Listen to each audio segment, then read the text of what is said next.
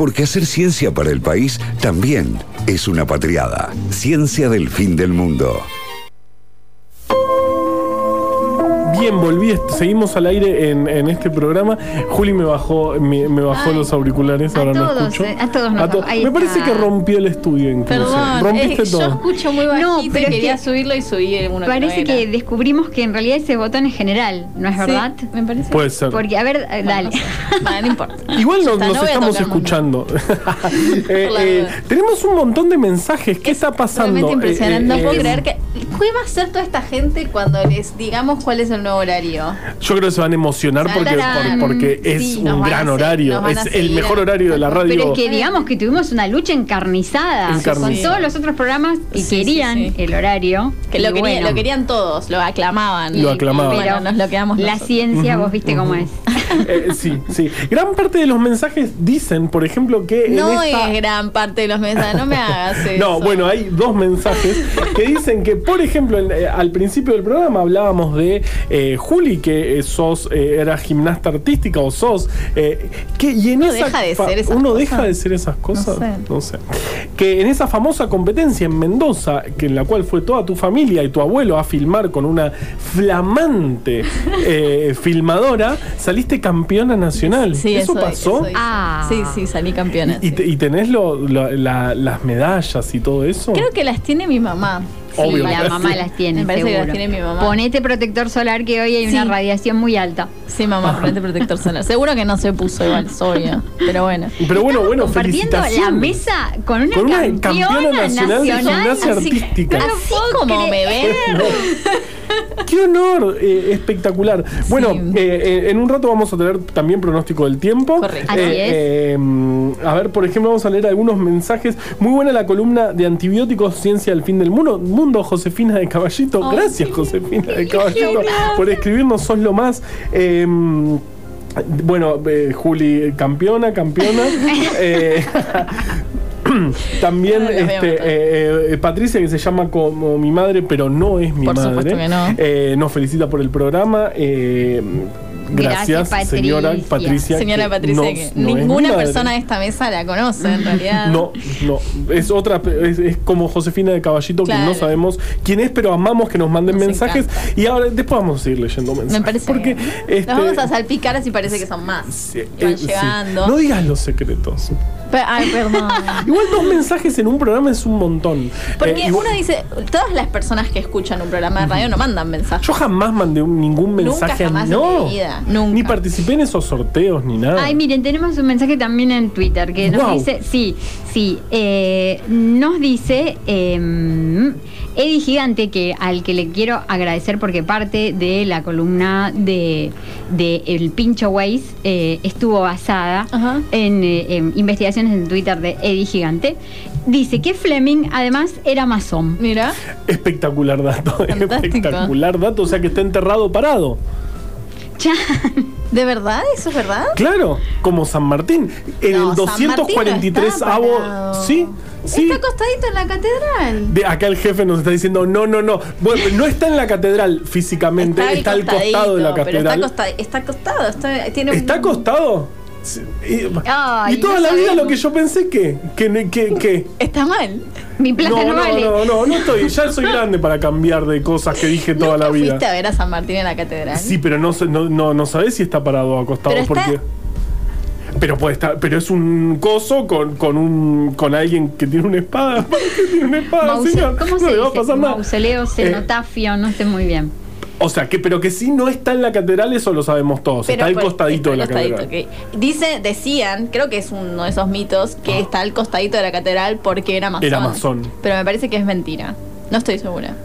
No. Dice que sí. Ah, El jefe dice Nos que está al costado, pero que está, pero que al está al costado. costado, Sí. que no está parado, Todo chequeado. pero que sí está al costado porque era masón. Ahí va. Por- En qué el- era masón? Y se cumple hoy 243 años del nacimiento de José de San Martín. ¿Tenés? Mirá cómo estamos conectando absolutamente Y también todo del izamiento todo. de la bandera, ¿no? Wow, sí, Eh. claro, claro. Por, sí, que porque no se entiende por qué es el día de la bandera en junio y no eh, el Y día del porque primer es el día que izamiento. falleció falleció el- Por Belgrano, claro. nuestro queridísimo Manuel Belgrano. Sí, bueno, pero Uno de nuestros próceres preferidos. Tal cual, Sí, pero que también está en una catedral, eh, eh, perdón, del- de, la ciudad de Buenos Aires, pero bueno, no, no, no en la misma de San Martín, sino en otra que es muy linda, ¿Cuál? que les recomiendo que la vean, la de San Francisco. mira, no sabía. En el barrio de San Telmo. Recorran las, las iglesias Sí. de Buenos Sí, Aires que sí, son las hermosas. iglesias son muy bonitas. Aunque nosotros, aunque yo particularmente sea bastante eh, anticatólica, quiero que recorran las iglesias. Sí, sí, sí, son espectaculares. Sí, yo no, no tampoco tengo eh, particulares re- religiosas, pero las, la- las catedrales me, me encantan. Eh, No vamos a hablar de catedrales no vamos ahora. a podríamos O- o sí, hablar de o catedrales, no, pero no no. Al principio del programa hablamos de zombies eh, y, y prometimos zombies y dijimos también que íbamos, se me escapó que íbamos a hablar de hongos porque soy malo haciendo esto. Eh, Sos malo manteniendo el suspenso de la situación. Ajá. Igual yo también soy muy mala para Sí. eso. Yo es como que quiero Es la contarte todo ansiedad, ya mismo. sí. Claro, es la ansiedad, somos que ansiosos. nos carcome, Sí. nos carcome la ansiedad, Sí. terrible. Y más Juli que está a punto de dar su tesis. Yo estoy, yo estoy, Sí, me no escuchan muy Porque la veía una con cara campeona de- nacional, Claro. sino que está a punto de dar Claro. su tesis de doctorado. Sí, por suerte en la radio no se, no se nota, pero mi cara de pánico es constante todo el Yo tiempo. vi recién que no tenías tanta cara de pánico y por eso lo traje de nuevo para, para molestar. Para darle pánico. Claro, para no va a pasar acordar. nada, va a ser una gran tesis. Este, a- a- allí Esperemos estaré. que Muy bueno, to- y todavía falta además. Falta una barbaridad. Yo, porque soy ansiosa, me pongo nerviosa de antes, pero. Bueno, entonces vamos. eh, eh, muchas veces me han preguntado en mi vida esas cosas que te preguntan cuando sos biólogo, te hacen ver eh, análisis de sangre. Y Así muchas es. veces me preguntaron: ¿se podría ser zombie? ¿Puede existir? Es, es una pregunta, es- ¿esto es verdad? ¿De Esto verdad te es- lo Qué preguntan? me lo han preguntado. pregunta. La, la- la respuesta siempre más, más lógica es que a través de un virus, por el, el virus este, de la rabia, sí genera algunos síntomas que te hacen zombie, pero duran unas pocas horas, digamos. Cuando ya llega la rabia a, este, a, a sus manifestaciones eh, neurológicas, uno tiende a morder, eh, eh, le tiene eh, eh, repulsión al Fobia al agua. agua. Claro, entonces por eso se genera, se genera la saliva muy, muy espesa, donde hay muchísima carga viral y hay una tendencia a morder. Hay videos de personas con rabia intentando morder. te- o sea, te agarra rabia y te agarra como el deseo irrefrenable de morder una persona. Sí, y la repulsión al agua. Esos son los dos síntomas característicos de la rabia. Lo que pasa es que, bueno, en ese momento sos casi un zombie, digamos, está queriendo morder sin, sin tener conexión. Lo que pasa que a las pocas horas uno termina falleciendo. No pasa esto de... Ah, eh, em, y no revive como en las películas de y no revive exactamente. Qué problema. Entonces, que por, entre otras cosas, pues no toman, no toman agua.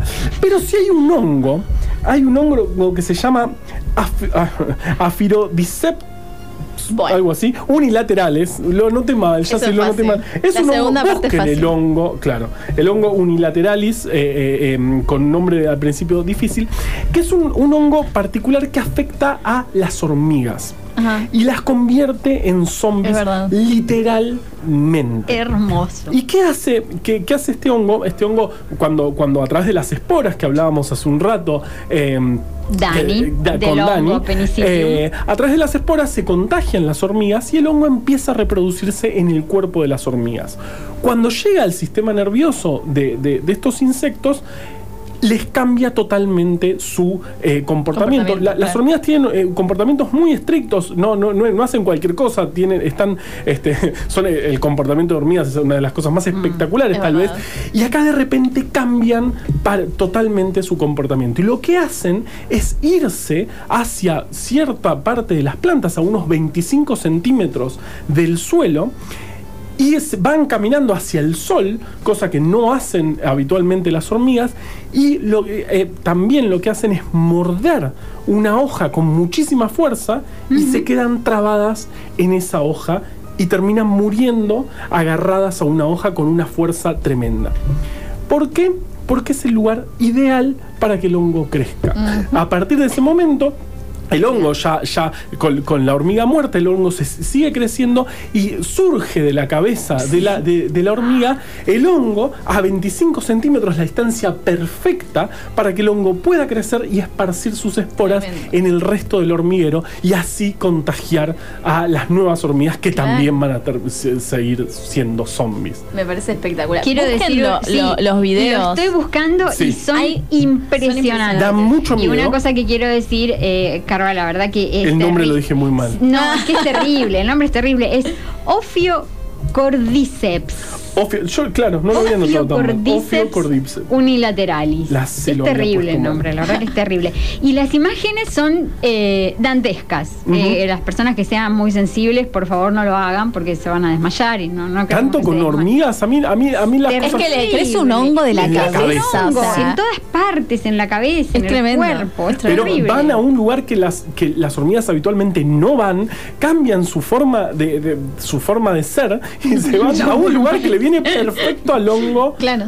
para diseminarse. Claro, es que en realidad no es la hormiga la que se está moviendo, es el hongo. No. Es que el hongo, la es hormiga. la hormiga zombificada. Realmente, Exacto. eh, realmente ocurre. Esto es, Wow. esto es zombie. Eh, no se conocen en humanos porque sería muy terrible. Igualmente eh, creo que lo podríamos combatir. Pero si quieren, eh, para mí, si quieren pensar en si nos podemos ser zombies, para mí el camino es a través de un hongo y no a través de un virus, como habitualmente, habitualmente se piensa, porque uno zombie trae ra- rápidamente a la rabia y no es eh, eh, tan así. Y no es el único. Chan. tiene un dato no, espectacular. No, no, no, no, no, Tenías cara de dato espectacular. No, no. No es el único eh, hongo llamativo. Este, hay, hay otro que obviamente eh, perdí. Obviamente la- que también diremos mal el nombre. se sí, se- no, este por ahí lo anoté mejor, pero Fusarium xerophyllum es un hongo que afecta a las flores y les da, genera, o sea, una de las formas de- del hongo es una flor falsa. Una, una- una flor que tiene casi el mismo color que las flores este, de la planta, un olor mucho más fuerte que el resto de las flores Oh, wow. y lo que hace es confundir a los polinizadores, confundir a las abejas. Ese- esa es una nota que salió hace muy poquito. eh, es impresionante la- la- las fotos de las flores, las, las- las flores fake, la- una- unas flores Sí. eh, fake flo- flores, eh, que confunden. re- real- fake flowers, eh, eh, confunden a los polinizadores y terminan prefiriendo ir a esas flores falsas más que a las flores reales eh, para pues, seguir de nuevo. Siempre lo que terminan Claro. haciendo los hongos es diseminar Esparcir, sus esporas claro. hacia nuevas plantas. El polinizador va, va hacia, atraído por este, las, abejas, por ejemplo, van atraídas por el color y por el aroma a esas flores falsas, no consiguen néctar y lo que termina eh, el- el- la abeja toda llena de esporas de hongo Es a va otras. finalmente a la, a Claro. la verdadera y ahí esparce sus hongos, su- las esporas donde el hongo crece nuevamente generando más de estas flores falsas. Me parece Son unos mecanismos espectacular. espectaculares, como diría To- Carva. Todos los, o sea, todos los mecanismos que implican imitar otro Sí. ser vivo para beneficiarse a uno mismo me parecen fantásticos. Totalmente. Fantástico. Me- el- lo- la primera vez que yo escuché sobre esto es el tema de las mariposas. Sí. Seguro que ustedes saben. Sí. Es una, es una cosa fantástica. Lo voy a contar ahora porque Por me favor. parece que vale la pena. Hay una mariposa que es la mariposa eh, monarca, que es la, la típica mariposa eh, naranja, Naranja y- con negro. y negra, tal cual, que aparentemente tiene un sabor muy feo. Entonces el- el, eh, los predadores la, la comen y dicen, uy, est- esto sabe muy mal. Entonces, claro, tal cual. Eh, entonces hay Uy, otras. esto sabe muy mal, dice un. un- ¿Cuál es el pre- predador? No tengo ni es un predador muy gourmandiz, ¿no? Claro. Imagínate un sapo diciendo, ¡ay, qué asco! esto, Oh, no, Dios. nunca más voy a comer. Y, y no, esto". y no es, que, es que eso es lo que pasa. Después terminan dándose cuenta de que esa mariposa eh, sabe mal y entonces no, no, no es una cosa que les guste comer. Hay otras mariposas, que son las mariposas, no voy a decir el nombre todavía, que son muy, muy parecidas eh, en, en términos de, de- de coloración, pero no saben mal. Pero el, el predador se la confunde con una mariposa monarca y entonces no se la come. Entonces está protegido no por el, por el sabor que tiene, sino porque se parece a una que sabe mal. Esa mariposa se llama mariposa virrey. Mm, Mm, buen nombre. Me parece excelente. Hoy que estábamos hablando del antiimperialismo. Claro, es la, la- la mariposa antiimperialista. Es muy interesante, lo- lo- la- eh, hay, hay mecanismos fascinantes. Por, Me por- parece eh, hay, hay organismos que, que tienen estrategias para sobrevivir que son eh, espectaculares. serpientes que imitan los Sí. colores de las más venenosas. Claro. La falsa coral, famosa, Exacto. famosa serpiente falsa coral, que eh, tiene parecido el Claro, el que es muy parecida, pero no es venenosa, No es venenosa. pero uno piensa que es venenosa. Claro. Porque se parece a la que sí.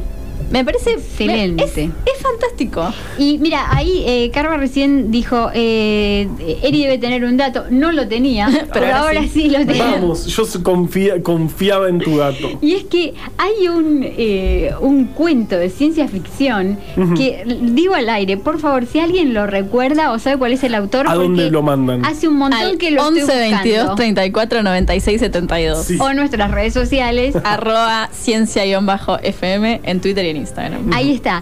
Es un cuento de ciencia ficción que eh, justamente toma este tema de las flores fakes que decía Carva y se imagina un planeta en donde las flores son fake pero para los humanos.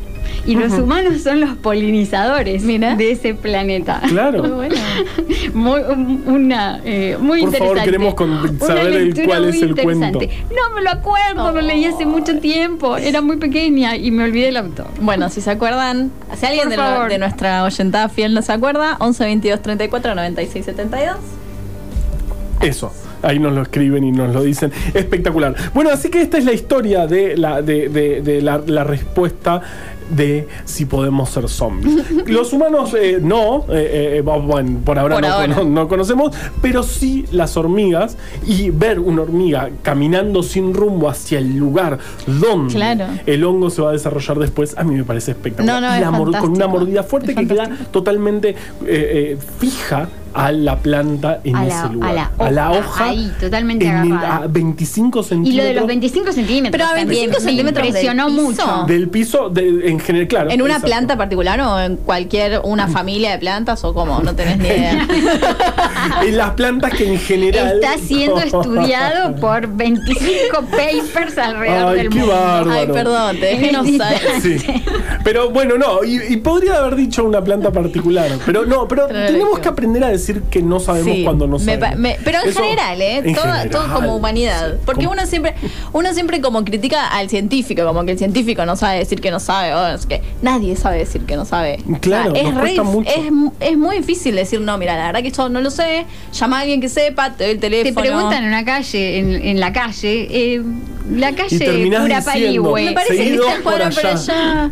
Y después te vas y dices, che, se lo dije bien. A mí me pasa eso. Yo Terrible. siempre digo, anda para allá, por- porque, pero pienso que sé, y cuando veo el auto, quien se va, y digo. No, era para ahí. Eh, eh, ah, sí. Imagínate que eso es un efecto mariposa, como la que mencionábamos recién, y capaz que esa decisión le cambia la vida para siempre a la persona. Claro, por ahí conoce el amor de su vida equivocándose. Lo más probable es que no, Lo más probable es que no, por supuesto. Igualmente ya está, ya hay Google. Maps. Mira el celular. Sí, sí, es la sí, no, no, o sea, en general tenés ahí el celular. Es como decir la hora al aire. Por ejemplo, ahora son las ¿Qué hora 14 y 41 en, en Argentina y en los países que comparten nuestro uso horario. Y hay, y hay medio uso horario en Sri Lanka. O Eh, no, medio uso horario en Afganistán. en Afganistán. Y en Nepal, me parece En que Nepal, era, hay 45 minutos. 45 Tres minutos de cuartos de horario. Pero tampoco es, necesario que digamos la hora al aire porque la podés mirar en el celular. Eh, De verdad que sí. De la misma forma que las calles que nos preguntan y Exacto. mandamos a Lo que no puedes mirar en el celular, mejor dicho sí, pero no con la precisión con el que te lo damos acá, es el pronóstico del tiempo, por ejemplo, Es verdad. que ya lo vamos a tener después- en este programa. Por supuesto, porque somos el único programa con pronóstico del tiempo hecho para este programa. Por no es Dani que no, Anaya, no entramos nuestro a. meteorólogo. Claro, tenemos un meteorólogo que nos hace el pronóstico del tiempo. Es. nunca lo voy a poder superar. Me Porque parece además, tan maravilloso. porque además Dani ha venido a este lugar a explicarnos cómo se hace el pronóstico del tiempo y cómo se hizo a lo largo del tiempo. Eh, valga la redundancia, que lo pueden buscar en Spotify, estuvo Sí, muy, muy, una, muy bueno. Una gran columna. Una gran columna. Este, y es realmente un orgullo para este programa tener al pronosticador del Servicio Meteorológico Nacional haciendo el El pronóstico pronóstico para nosotros. En exclusiva. En exclusiva. Espectacular. Ciencia del fin